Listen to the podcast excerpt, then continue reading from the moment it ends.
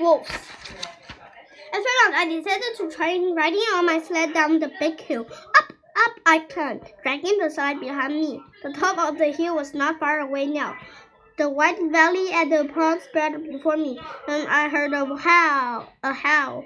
Any anyone in Lapland knows the howl of hungry wolves. Chill ran up and down my back as I dreaded quite came again. A wolf didn't often come out during the daytime. The house could be only one thing. These wolves, wolves were hungry, and they were looking for dinner. Uh, as I turned, I saw the wolves by the edge of the woods. I saw one and another and another. There were at least six wolves. Their eyes flashed as they began to run toward me. Toward me, the biggest wolves led the pack. I flung myself on my sled as I sped down the icy hillside. I remembered the Bible verse that Father had read after breakfast. He shall come upon me, and I will answer him. I will be with him in trouble. Dear Lord, I pray, help me not to be afraid. Please keep me safe. Amen. Amen. The verse said God would take care of me. I just didn't know how He would do it. Ahead of me lay the shiny pond and the safety of home.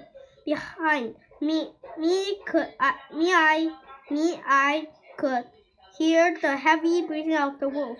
That's all. I could reach the pond beside the house. The sled wasn't slide, slide easily on the ice, but I didn't know what might happen next. I fly, fly, safety across the pond. Crash, splash, splash, splash. What a loud noise! Mother came in running, came running, came running from the house. My sled had come to a sudden stop.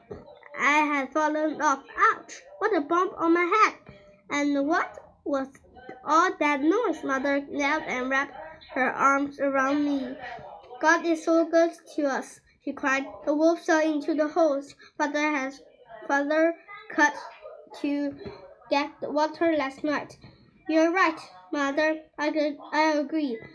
Mother God has been very good to me on my birthday.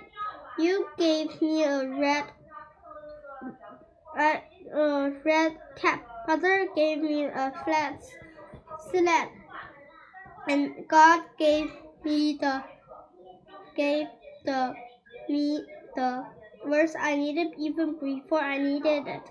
This will be a birthday I will never forget.